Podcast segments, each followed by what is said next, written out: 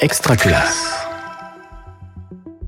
Bonjour Régis. Bonjour Hélène, bienvenue à vous qui nous retrouvez pour cet épisode de Parlons Pratique, déjà le numéro 23. Et oui, aujourd'hui nous allons découvrir ensemble un dispositif qui, je crois, t'aurait beaucoup inspiré quand tu étais enseignant Régis. Est-ce que je me trompe? Clairement, hein. clairement il s'agit de notre école Faisons-la ensemble. Alors on parle là de, de bottom-up, comme on dit en mauvais français, euh, de projets qui émergent du terrain, avec une grande place accordée à la liberté d'innovation des équipes qui plus est, avec de potentiels financements, je pense que ça peut parler à pas mal d'enseignants, mais aussi à des parents d'élèves, Hélène. Oui, c'est vrai que ça nous concerne tous, élèves, parents, tous les membres de la communauté éducative finalement. L'ambition de notre école Faisons-la ensemble, ce n'est ni plus ni moins que de transformer l'école, et cela grâce à une démarche plutôt novatrice pour les acteurs de l'éducation nationale du moins. C'est pour cela que nous avons souhaité vous proposer cet épisode assez tôt finalement dans ce projet Notre école faisons-la ensemble, puisque le, processus commence tout juste. L'idée c'est de comprendre ensemble à la fois la philosophie et les modalités de notre école faisons-la ensemble, mais surtout de vous donner envie de vous lancer vous aussi. Nous allons pour cela nous appuyer sur des invités qui sont partie prenante de, cette démarche au niveau d'une académie, du groupe de pilotage national et ou de leur école. On pourrait même dire qu'ils et elles ont les mains dans le cambouis. On leur demandera de nous en dire plus sur la manière dont les choses se passent et sur les premiers changements qu'on peut déjà peut-être constater. Isabelle Jacques, bonjour. Bonjour. Alors vous êtes IAIPR de mathématiques, vous êtes CARDI de l'Académie de Nancy-Metz et copilote académique du projet Notre école Faisons-la ensemble. Je ne dis pas de bêtises Non. Et vous êtes juste à côté de moi à Nancy. Philippe Lucchesi, bonjour. Bonjour. Vous êtes directeur de l'école d'application Marseille-Saint-Charles 1 et vous allez nous parler du projet que vous menez dans le cadre de Marseille en grand depuis un an. Marseille en grand qui a précédé et préfiguré, on peut dire, la, mise en place de notre école Faisons-la ensemble. Avec grand plaisir. Et je précise que vous êtes également juste à côté de moi, mais à Marseille cette fois. Et ben voilà, la boucle est bouclée. Alors, première partie de l'émission, on se pose tout simplement une question concrète. Notre école, faisons-la ensemble, c'est quoi? Alors, il s'agit tout d'abord de donner à comprendre la philosophie et l'organisation générale de, la démarche Notre école, faisons-la ensemble. Et pour tout de suite donner du concret, je vous propose qu'on écoute un extrait de Eric Rossi. Alors, Eric Rossi, pardon, est directeur d'école à Épinay-sur-Seine. Il est membre du groupe de pilotage national Notre école, faisons-la ensemble. Et il nous donne quelques éléments sur le projet qu'il porte au nom de son école pour Notre école, faisons-la ensemble. Est-ce que vous pourriez nous, juste en quelques mots, nous dire ce qui vous a donné envie de vous lancer dans cette démarche Notre école, faisons-la ensemble? En fait, euh, lors d'une euh, réunion de qui a eu lieu euh, fin septembre, notre IEN nous a présenté ce projet qui était novateur dans le sens où le paradigme était changé. on nous demandait de créer des projets qui partaient du terrain, donc qui partaient de nos besoins, de nos envies, du besoin des élèves et euh, ces projets, on, les montait, on prenait une finance, on, demandait aussi un financement s'il y en avait besoin, et on l'envoyait à l'inspection académique. Et ça changeait parce que c'était quelque chose qui montait du terrain et non pas qui descendait. Ce n'est pas, n'était pas un projet qu'on nous proposait dans lequel on devait nous inscrire. Et la deuxième chose, c'était euh, qu'on, c'était des projets non plus de classe ou d'enseignants qui s'inscrivaient, mais un projet d'école de besoins d'école et donc je trouvais ça un peu plus fédérateur. Isabelle Jacques, on a Eric Rossi qui nous donne du, concret sur son projet, mais est-ce que vous pourriez nous dire, en tant que, copilote de notre école Faisons-la ensemble, qu'on n'a pas fini de dire dans, cette émission, d'où émane cette, cette démarche? Alors c'est une démarche qui a été euh, voulue par euh, le président de la République dans le cadre du Conseil national de la refondation, euh, qui a trois volants. le volant hospitalier, le volant de l'emploi et de l'école. Et donc, euh, dans ce volant de l'école, euh, l'idée est que les, comme l'a dit d'ailleurs le collègue précédemment, que ce soit des établissements ou des écoles qui proposent un projet et qui soit ensuite étudié au niveau départemental et académique avec un volant de financement possible. Et hum, alors les finalités, on, va y venir un petit peu au cours de cette émission, mais si vous pourriez donner quelques éléments, de, on va dire de la philosophie générale de, cette démarche? Alors euh, les projets doivent euh, appartenir à trois thèmes principaux, hein, le thème de l'excellence, le thème de l'égalité et le thème du bien-être. Mais en tant que Cardi, nous accompagnons déjà des projets innovants et je peux dire que quasiment 99% de des projets existants peuvent rentrer dans une voire plusieurs de ces trois thématiques. Philippe Lucchesi, c'est dans le cadre de Marseille en Grand que vous avez eu l'occasion de vous inscrire. Alors, c'est pas tout à fait euh, le, même projet, c'est arrivé euh, un an avant. Euh, qu'est-ce que ça a changé pour vous, cette démarche? Est-ce que c'était vraiment nouveau? Ah oui, c'était une démarche innovante, pas tellement par les, le, projet qu'on a, qu'on a proposé au niveau de l'école, hein, qui, qui, pouvait exister déjà, mais ce qui est innovant, c'est que notre notre administration nous propose euh, de, vivre un projet, de le faire vivre aux élèves avec une très grande liberté et avec des moyens conséquents en termes euh, financiers, d'accompagnement euh, technique, d'accompagnement pédagogique. Et donc l'innovation, pour nous, elle, vient surtout de là, de cette grande liberté qui est donnée, mais associée aux moyens qui vont avec. Parce que la liberté pédagogique a un coût lorsque on est dans l'école, puisque nous ne sommes pas constitués en, en établissement scolaire, nous n'avons pas de fonds propres. Euh, donc, euh, c'était euh, une innovation que nous avons véritablement saisie au vol. On a dit en, début d'émission que ça concernait la communauté éducative élargie, mais dans le concret, il concerne qui ce projet? Qui peut se lancer dans la démarche Notre école, faisons-la ensemble? Alors, la démarche doit être enregistrée sur une plateforme qui a été mise en place par le ministère, hein, la DGESCO, euh, et c'est euh, le chef d'établissement ou le directeur ou la directrice d'école euh, qui doit inscrire son projet sur cette plateforme. Donc tout établissement, privé ou public, toute école, privée ou publique, peut déposer un projet sur cette plateforme. On peut se poser la question, alors tout le monde peut se lancer dans un projet Notre école faisons-la ensemble. Vous avez parlé de, des trois axes excellence, égalité, bien-être. Peut-être une question qu'on peut se poser, c'est comment en faisant émerger des projets de terrain, on peut quand même continuer à, répondre à cette volonté d'une forme d'équité entre tous les territoires malgré tout sur ces projets? Alors, euh, ce qui est important, c'est que les projets sont tous accompagnés euh, par euh, des, principalement déjà par des inspecteurs. Alors dans le premier degré, euh, c'est habituel, hein, c'est l'IEN de circonscription qui accompagne les écoles. Dans le second degré, pour ce qui concerne l'académie de Nancy-Metz, le recteur nous a demandé que tous les projets soient accompagnés par soit un IEN du second degré pour les lycées professionnels, soit l'IPR référent de l'établissement. Et donc il y a cet accompagnement fort qui est proposé et, vraiment suggéré fortement. Euh, ensuite, il y a des équipes d'appui départementales qui ont été mises en place. Euh, euh, qui sont vraiment polyvalentes, donc des IEN de circonscription, des conseillers pédagogiques pour le premier degré, des chargés de mission CARDI, DAC, DRAN, voilà, qui ont une expertise sur l'accompagnement de projets. Et d'ailleurs, euh, dans notre académie, euh, nous avons été un petit peu pilote euh, pour ce qui est de la formation de ces accompagnateurs. Parce que comme l'a dit le collègue de Marseille, l'idée, c'est vraiment pas d'avoir d'injonctions qui viennent du rectorat ou du ministère ou même de, de, la circonscription, c'est de faire émerger les besoins de l'établissement ou de l'école. Et donc, nous avons mis en place une formation pour ces accompagnateurs afin qu'ils ne soient pas dans du descendant, de l'injonctif, mais que l'on fasse émerger des propositions avec euh, des formes d'animation un peu innovantes comme on en a l'habitude à la Cardi. On va revenir un petit peu hein, sur euh, le, détail des étapes et des modalités. Peut-être juste puisque là on a on a donné la philosophie, on a dit un petit peu, on a parlé de l'accompagnement. Euh, le calendrier de ce projet, euh, Isabelle Jacques, c'est quoi exactement? C'est sur quelle quelle durée Les projets peuvent être sur quelle durée, etc. Alors c'est aussi la grande nouveauté de ce dispositif, c'est qu'il y a quasiment pas de calendrier puisque c'est sur le quinquennat. Euh, donc, euh, il reste euh, quatre ans, hein, on va dire, sur ce quinquennat, un petit peu plus. et donc, il n'y a pas de temporalité.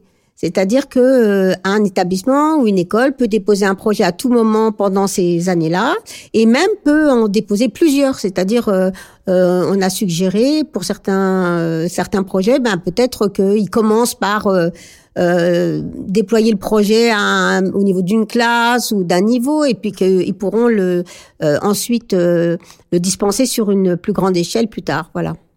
Philippe Lucchesi, vous, l'avez vécu aussi, c'est un peu pour Marseille en grand. C'est un projet qui se déploie sur combien de temps? Alors, il n'y a pas de limite dans, le temps, hein. donc nous étions un peu préfigurateurs euh, des projets Notre École faisant-la ensemble. Euh, nous, nous avons postulé euh, à la demande de qui a, qui a, sollicité toutes les écoles de la circonscription en février de l'année dernière, donc 2022. Notre projet a été retenu et depuis, nous le menons au fil de l'eau, sans date butoir, sans injonction particulière, mais avec quand même un plan de travail que nous nous sommes assignés en, collaboration d'abord avec monsieur le, le, directeur académique adjoint qui est spécialement nommé pour, euh, pour suivre ces projets, avec les conseillers pédagogiques qui nous sont euh, qui nous sont d'une aide précieuse et nous avançons dans ce projet au fil de l'eau, au, fil au fil des besoins qui se présentent au fur et à mesure avec des, des pistes de travail qui, qui évoluent, notamment sur euh, la collaboration entre élèves et sur l'évaluation du projet, hein, même s'il n'y a pas d'injonction actuellement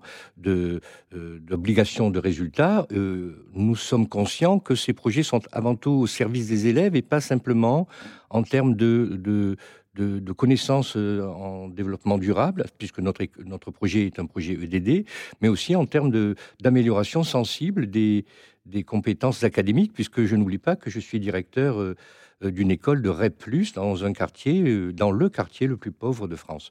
Donc voilà, donc les échéances se posent au fur et à mesure de nos besoins et en étroite collaboration avec les, les autorités académiques. Et c'est très agréable et très nouveau.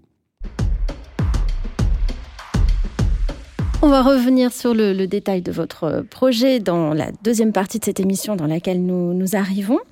Euh, comment est-ce qu'on construit ce projet, comment est-ce qu'on le met en œuvre? Et à nouveau, on va pouvoir écouter Eric Rossi qui nous parle cette fois-ci de, des premières étapes euh, et de l'avancée de, son projet. Quelles ont été les, premières étapes que vous avez mises en œuvre pour euh, lancer ce projet Notre école faisons-la ensemble? Alors, euh, bah, j'ai suivi un petit peu le guide d'accompagnement qui est en ligne sur Eduscol. Euh, j'ai organisé une concertation. Alors, j'avais déjà euh, assisté à des concertations municipales autour de la coéducation, et donc je me suis un peu inspiré de ça, de faire des petits groupes de travail collaboratifs et participatifs. j'avais invité donc les parents d'élèves élus, la médiathèque, les responsables des agents, les responsables des animateurs, et bien sûr les enseignants volontaires. Et on avait fait des petits groupes de travail autour du climat scolaire, autour de la, réussite ou de la difficulté des élèves, autour de euh, l'inclusion. Et euh, voilà, euh, c'était un moment convivial et vraiment très intéressant. Et il est ressorti plusieurs pistes. Alors bien sûr, après, nous, comme je l'ai dit tout à l'heure, on, est parti aussi des évaluations nationales de, des difficultés rencontrées par nos élèves. Et on a ciblé sur voilà ce projet autour de la maîtrise de la langue avec la participation de tous les acteurs qui s'étaient réunis lors de ces réunions de, concertation. Ça a été vraiment le, début. Euh, donc, bien sûr, après, tout ce qui est objectif pédagogique, évaluation, tout ça, c'est euh, les enseignants après qui l'ont monté. Et j'ai eu l'occasion de revoir les parents d'élèves, de leur proposer, et, euh, bah, ça suit son cours pour l'instant. Voilà, on entend euh, l'expérience d'Éric Rossi. Vous, Philippe Lucchesi, dans le, cas de Marseille en Grand, je crois que c'était des, étapes, étaient, les étapes étaient assez proches. Est-ce que vous pouvez nous parler de votre euh, projet, en quoi il consiste, et puis comment vous l'avez, en quelques mots, euh, mis en œuvre? Oui, bien sûr. Notre projet, c'est un projet de jardin pédagogique partagé, c'est-à-dire ouvert au, au, quartier et aux parents d'élèves sur le temps scolaire et hors temps scolaire. C'est un projet qui végétait par manque de moyens essentiellement, et hein, pas tellement d'ambition des enseignants. Et euh, on a saisi l'opportunité donc des projets marseillais en grand pour le développer. Donc, comme tous les projets, je pense que tous les collègues qui nous écoutent euh, seront d'accord avec moi. nous sommes partis d'objectifs et d'objectifs essentiellement liés à la maîtrise des, des, compétences dans le développement durable, dans laquelle notre école était déjà engagée. Et puis, au fur et à mesure, nous avons affiné nos objectifs, et notamment des objectifs en, en mathématiques et en français, euh, en s'appuyant aussi, et le collègue euh, a raison de le souligner, sur les évaluations nationales qui, pour imparfaites qu'elles soient, restent quand même un bon moyen d'avoir une vision assez objective des acquis des élèves. À partir de là, à partir des objectifs dont nous avons développé des axes de travail, les moyens euh, que nous allions mettre en œuvre, l'organisation concrète au niveau des classes, et puis nous l'avons soumis à, à l'inspecteur qui, qui l'a accepté il a été retenu. Alors Isabelle Jacques, on a, on a l'exemple avec Philippe Lucchesi d'un projet déjà lancé, mais vous qui voyez remonter, j'imagine, déjà un certain nombre de d'avant-projets, on va le dire comme ça, euh, vous pourriez nous donner quelques exemples de ce que vous voyez passer et de ce qui vous semble, en tout cas en l'état actuel des choses, hein, de rentrer dans, dans, le cadre de la démarche ou peut-être moins y rentrer? Alors, alors pas avant-projet, puisqu'on a déjà eu plusieurs projets qui ont été validés hein, par le comité directeur de, de l'académie. Euh, et on en a pas mal qui sont euh, en attente de validation euh, et qui ont été déposés. La, la, demande de notre recteur, c'est et je crois que c'est la finalité de, du projet, c'est vraiment à, à l'instar de ce que je viens d'entendre, euh, transformer l'école de l'intérieur, c'est-à-dire faire évoluer les pratiques pour euh, changer et améliorer les performances des élèves. C'est important, même si ça ne passe pas que par euh, les cours en classe, c'est très important qu'il y ait euh, qu'il y ait cette démarche. Euh, ce que j'ai entendu dans les deux projets dont on vient de parler. Donc c'est vrai que ça c'est un un regard particulier qu'on a dessus. Euh, après il y a aussi des projets qui sont en lien aussi avec les problèmes d'orientation chez nous. On parlait tout à l'heure de disparité géographique. Euh, dans notre académie, il y a euh, des établissements, des écoles qui sont très éloignés euh, des centres, des lieux où on peut aller voir des entreprises, par exemple. Et donc, il y a des projets qui permettent à des élèves de rencontrer des personnels de, des industries ou de certains métiers qu'ils ne pouvaient pas rencontrer pour faute de moyens en général de transport. Mais toutes ces ces initiatives sont aussi portées par des projets pédagogiques en classe, quoi. Il s'agit euh, de vraiment de lier tout cela, et c'est pour ça que j'ai été euh, marquée par euh, l'intervention de nos collègues de Marseille, c'est-à-dire que c'est important de mesurer aussi l'impact de ces projets, parce que l'idée de transformer l'école, il faut aussi que ça infuse ces pratiques-là, et c'est là aussi que, en tant que Cardi, on essaye d'apporter ce qui des fois fait peur aux collègues, c'est l'évaluation qui n'est pas un contrôle, mais qui est de essayer de mesurer l'impact des projets et on espère avoir des projets euh, qu'on intitule euh, inspirants qui permettent euh, à d'autres de se les approprier et puis les adapter à leur situation propre. Est-ce que vous pouvez nous, nous, dire quelques mots alors pour ce qui concerne votre académie? Parce qu'on peut imaginer que les modalités peuvent euh, peuvent varier selon les selon les lieux, euh, selon les, les, académies, mais euh, comment les projets sont évalués, comment est-ce que euh, les, les, les, financements sont alloués, est-ce qu'on a déjà une, une visibilité là-dessus? Alors en fait, ce qui compte énormément, c'est le fait que le projet soit bien accompagné. Je crois que euh, le recteur demande à ce que chaque projet, je vous l'ai dit, soit accompagné d'un inspecteur, euh, euh, qu'il y ait aussi des en fonction du type de projet. Là, vous parliez par exemple d'un projet EDD à Marseille. Dans ce cas-là, on met le, aussi le conseiller qui s'occupe de l'EDD. quand c'est un projet plutôt numérique, on va vers la DRAN. Lorsque, vous voyez, un projet plutôt culturel, on va vers la DAC. Euh, essayer que les projets soient au maximum accompagnés. Dans ce cas-là, il n'y a plus de soucis parce que euh, vous avez des personnes qui connaissent leur métier, qui savent accompagner et qui euh, vont aider le projet initial à peut-être prendre de l'ampleur, à s'approfondir. Donc je dirais qu'il n'y a pas vraiment de, de, sélection, il y a juste euh, des allers-retours. Euh, moi j'ai entendu plusieurs fois le préfet qui a été nommé à Marseille hein, pour euh, Marseille en grand, et il disait cela aussi, c'est-à-dire qu'il n'y a jamais de projet qui soit foncièrement refusé. Il y a des allers-retours avec les équipes pour approfondir, pour apporter des ouvertures, pour voilà, pour travailler avec les équipes. Et c'est ça l'esprit, en tout cas, de l'accompagnement. Une question sur un des un des forts enjeux euh, qui est au cœur de la démarche sont ces fameuses euh, concertations. Donc peut-être une première question à Philippe Lucchesi sur comment vous avez mis en place ces concertations, comment que ça s'est passé, et peut-être dans un second temps à vous Isabelle Jacques sur l'accompagnement autour de, de ces concertations. Alors, en ce qui nous concerne, nous sommes en REP+, donc nous avons du temps de concertation euh, dédié, hein, donc nous avons cette chance, et nous avons, avec l'autorisation évidemment de, des, des, des, des, pilotes du réseau du réseau REP plus Kiné, nous avons euh, utilisé ces heures de, concertation qui étaient dédiées au, réseau à, des concertations liées au projet et je me charge personnellement de faire le lien avec les projets du réseau en assistant aussi aux, réunions interdegrés avec les collègues du collège. Donc nous avons 18 heures annuels hein, qui sont exclusivement consacrés au projet, en dehors des 108 heures évidemment, hein, donc c'est en plus, et, ce n'est pas de trop, plus euh, évidemment l'ensemble des réunions informelles, hein, mais qui ne sont pas spécifiques à mon école. Tous ceux qui ont déjà travaillé dans une école ou un collège ou un lycée, je suppose, ça vient qu'il y a énormément de temps qui est consacré sur des pauses méridiennes, sur des récréations ou le soir, et qui, permettent. Mais il y a quand même ce potentiel de 18 heures annuelles, c'est-à-dire six concertations euh, de 3 heures spécifiquement dédiées au projet. Isabelle Jacques, votre, votre rôle et puis votre euh, impression aussi sur cette phase de concertation et pourquoi est-ce qu'elle est importante dans cette démarche? La phase de concertation, elle n'est pas vécue euh, de façon uniforme, je dirais. Il y a des établissements qui la mettent en place euh, déjà, comme vous l'avez dit, à Marseille, hein, de façon euh, habituelle, et donc qui se sont emparés de cette, de cette, de ce dispositif comme ils l'auraient fait d'un autre projet.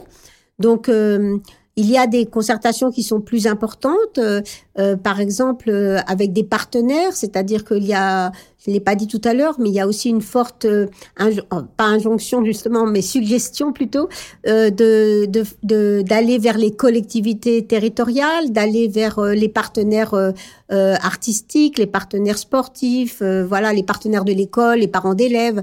Donc forcément, il y a des réunions qui sont prévues dans ce cadre-là. Euh, mais je dirais qu'il n'y a pas de modèle, euh, voilà, euh, qui puisse s'adapter à tous les cas. parfois, les, en général, les inspecteurs référents sont invités. et j'ajouterais aussi que on a essayé de faire le lien, et en tant qu'inspectrice, c'est très important, avec les évaluations d'établissement.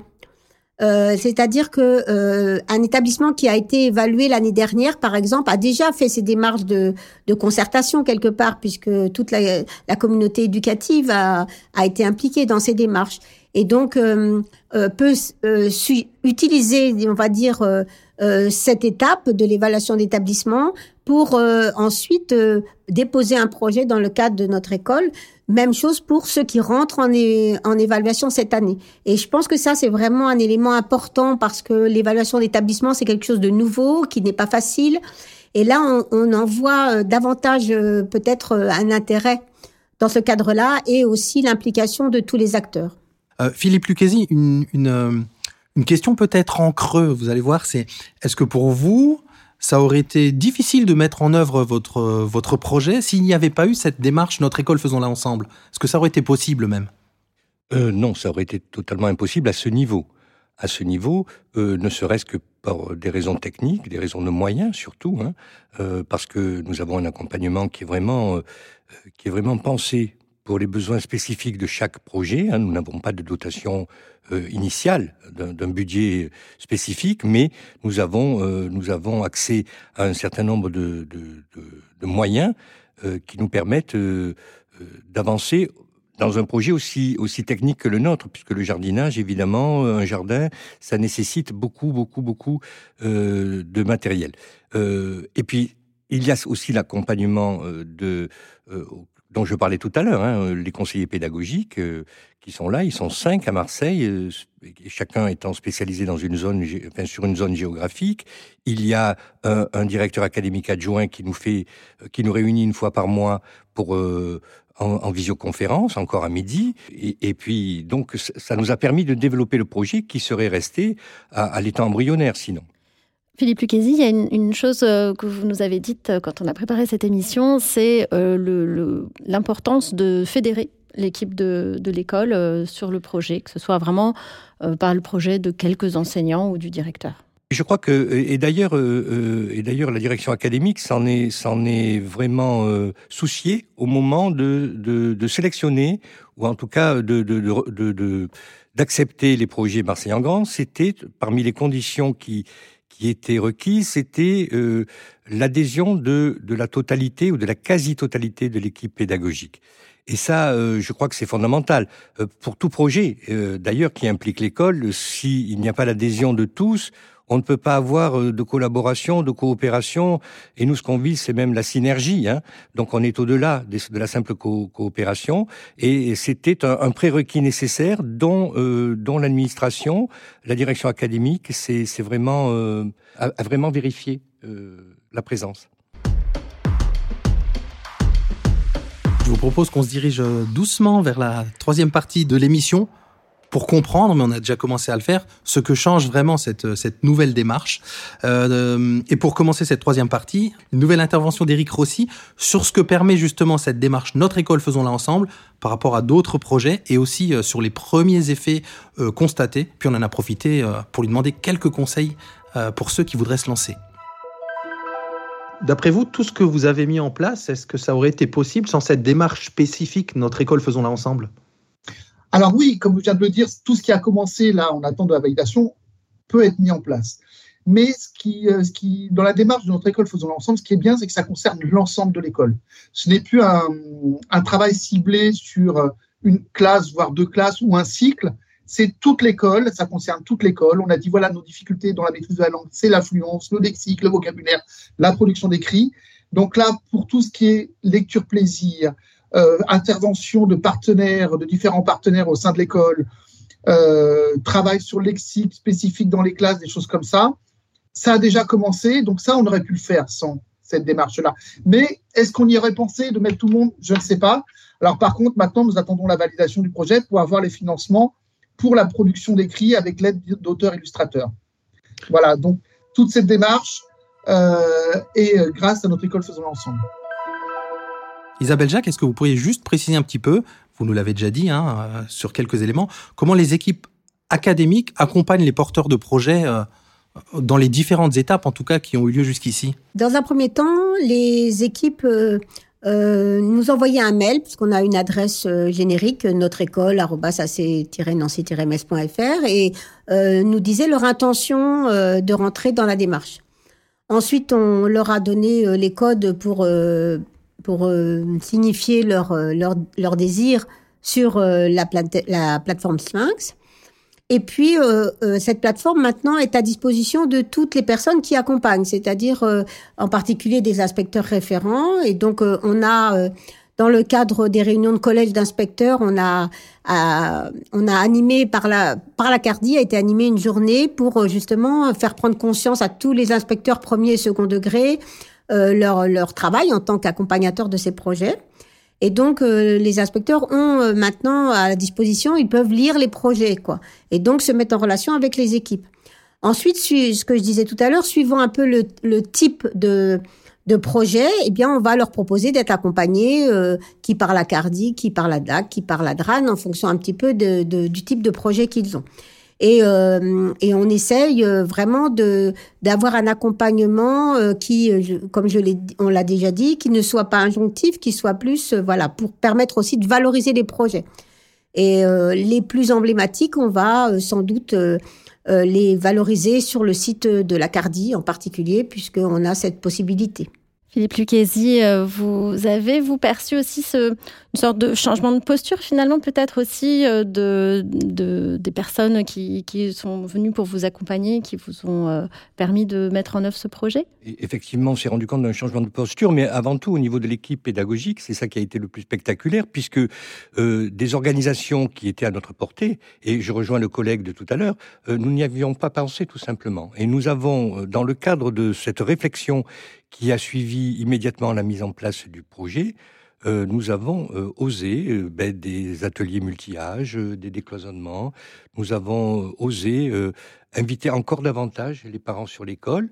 Donc finalement, le projet a été en quelque sorte un catalyseur pour l'évolution de pratique, et c'est en ce sens qu'il est innovant. Et nous n'y avions pas passé tout simplement, peut-être par flemme intellectuelle, parce que en plus nous sommes une école de maîtres formateurs où on a plutôt tendance à penser qu'on a fait le tour des, problèmes, des organisations, euh, et qu'on est sinon euh, au-dessus, du moins à côté de la mêlée. Euh, voilà, donc ça a été un espace de réflexion aussi et de remise en cause, au sens noble du terme, au, au niveau qui, nous a permis d'interroger nos pratiques et des effets aussi euh, en termes de, de coéducation, c'est-à-dire l'école s'est ouverte aussi euh, aux parents, à son environnement? Alors, à l'origine, la demande de, ce projet euh, jardin partagé est venue des parents d'élèves. Hein. Ils avaient besoin, dans un quartier très urbanisé, très bé bétonné, hein, ils avaient besoin d'un espace, et qui est un espace plutôt agréable, de notre école. Donc, finalement, la demande venait d'eux. et donc, c'est la conjonction, finalement, de cette demande euh, et l'opportunité de, la mise en place de Marseille en Grand qui a fait que le projet a pu, démarrer et prendre de l'ampleur. Isabelle Jacques, une question sur cette posture. Hein. vous dites sur le, côté non injonctif, mais plutôt d'accompagnement. Alors, pour avoir la chance d'avoir partagé quelques projets avec vous, je sais à quel point, en tant qu'hyper, vous êtes horizontal et vous, aimez travailler de, ce côté-là sur le changement de posture en général des, cadres qui peuvent accompagner ces projets, euh, c'est aussi quelque chose que vous que vous accompagnez avec vos équipes de la Cardi Oui, alors on essaye hein, d'accompagner euh, d'accompagner ce changement. Euh, je pense que ça passe surtout par l'humain, c'est-à-dire que euh, l'avantage, c'est comme je suis inspectrice, eh bien mes collègues inspecteurs n'hésitent pas à me contacter euh, et on échange. Euh, et, et, donc en général, ça se passe très bien. Et enfin, je pense que ce qui est important là-dedans, c'est la communication, c'est de voilà de rassurer aussi. je crois que ça, c'est c'est ce qui permet aussi d'avancer et sans et puis ce que ce qu'on n'a pas dit dans l'émission et qui me semble important depuis le début, on nous a dit vraiment quand au tout début de, du lancement et je pense qu'à Marseille, il l'avait dit aussi, c'est qu'on a le droit à l'erreur. C'est-à-dire que voilà, un projet, ben on peut s'apercevoir que voilà, il est pas bon, que que ça se passe pas bien. En général, il se transforme hein, euh, dans ce cas-là, mais voilà, et je crois que ça c'est important, c'est-à-dire qu'il n'y a pas de performance à, à rechercher. L'idée c'est de transformer. Ça peut être des petits pas, des grands pas. Et moi, j'avais été touchée par ce qu'avait dit le préfet euh, Hébrard, je crois, hein, son nom, euh, qui disait que, euh, à titre personnel, il avait euh, pour lui-même un petit peu euh, sélectionné certains projets qui lui paraissaient les plus intéressants, sans en parler aux autres. Et finalement, c'est pas forcément ceux-là qui étaient les, les, meilleurs au fond, quoi. Donc, je crois que c'est important, voilà, de laisser sa chance et, et même, comme on le dit en mathématiques, d'apprendre de ses erreurs. Et peut-être juste pour euh, rajouter une petite chose que j'ai oublié de dire et qui est importante pour moi, c'est dire qu'on essaie de travailler maintenant à la Cardi en faisant accompagner certains projets par la recherche.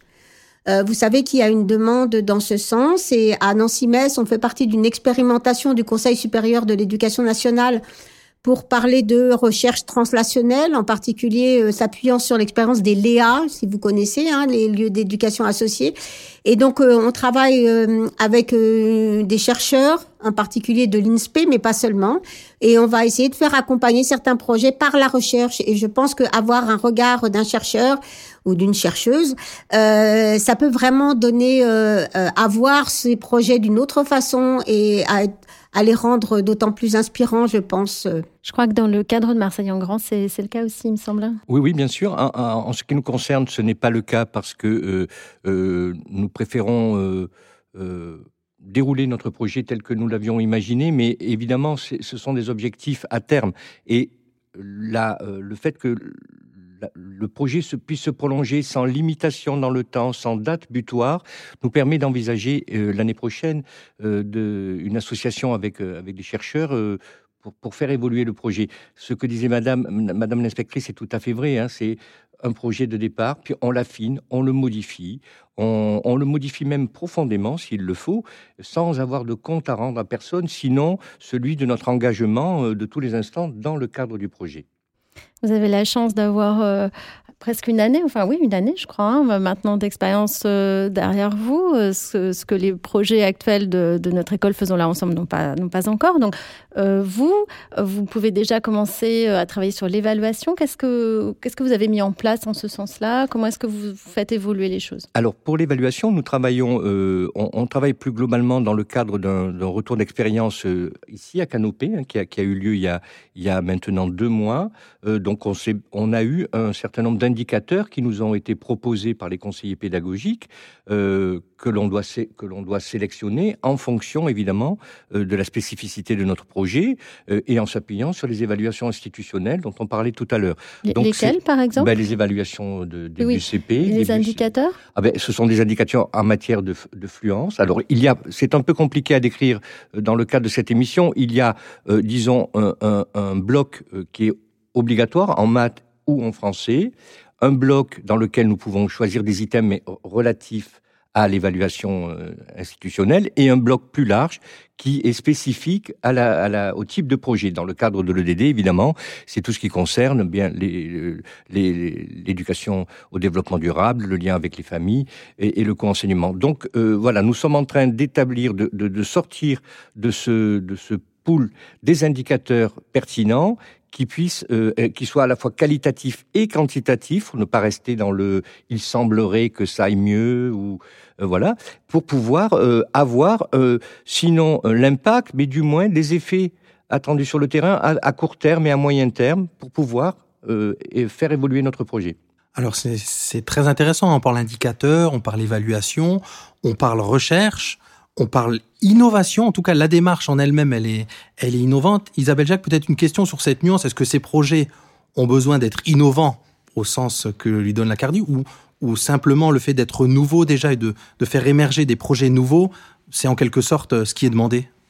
Alors ça, c'est un grand sujet que beaucoup de euh, beaucoup de collègues se posent cette question-là. Euh, moi, j'ai l'habitude de dire que euh, un projet innovant va dépendre aussi du territoire. C'est-à-dire que un, à un endroit, il n'est pas innovant parce qu'il est fait depuis très longtemps, et puis à un autre, il est innovant. Je donne comme exemple l'année dernière, on avait à la Cardi accompagné un, un projet éloquence euh, qui était dans un lycée professionnel avec euh, des élèves allophones, une Ulysse, etc. Ben, euh, évidemment, le concours éloquence, il existe déjà dans les REP, dans les REP+. Donc, ce qui était innovant, c'était de le faire dans ces conditions-là. Et donc, je pense que voilà, moi, je donne cet exemple-là, c'est-à-dire que innover, c'est il y a beaucoup de choses qui peuvent le fait de faire quelque chose de nouveau dans un établissement qui n'a jamais été pensé, même s'il existe ailleurs, et ben voilà, c'est de l'innovation. Alors, pour euh, proposer ces projets, ben, on a besoin d'inspiration. Aujourd'hui, on a essayé de vous donner quelques, quelques pistes et puis on a essayé de vous donner envie. Et maintenant, on va demander à chacun euh, de nos invités de nous donner euh, ben, une inspiration qu'il aimerait partager avec nos auditeurs et auditrices. Philippe Lucchesi. Bien, ce qui me concerne, c'est Madame l'inspectrice qui, m'a tendu une perche euh, royale tout à l'heure en parlant de, d'humain. et, et, donc, c'est, je voudrais simplement réhabiliter Protagoras et euh, euh, qui disait que l'homme est la mesure de toute chose. Dans le cadre des projets, c'est vrai, mais c'est surtout en tant qu'écolier et, et, lycéen une lecture obligatoire qui est devenue une lecture plaisir il y a quelques mois et euh, on discutait déjà euh, d'éducation, de possibilités d'éducation à la vertu dans la Grèce du IVe siècle. Et, euh, les penseurs avaient, déjà dit que la vertu, au sens du savoir platonicien, ça s'enseigne et ça s'enseigne pour tous. Eh bien, je crois que ces projets peuvent, être, peuvent être des tremplins à leur mesure.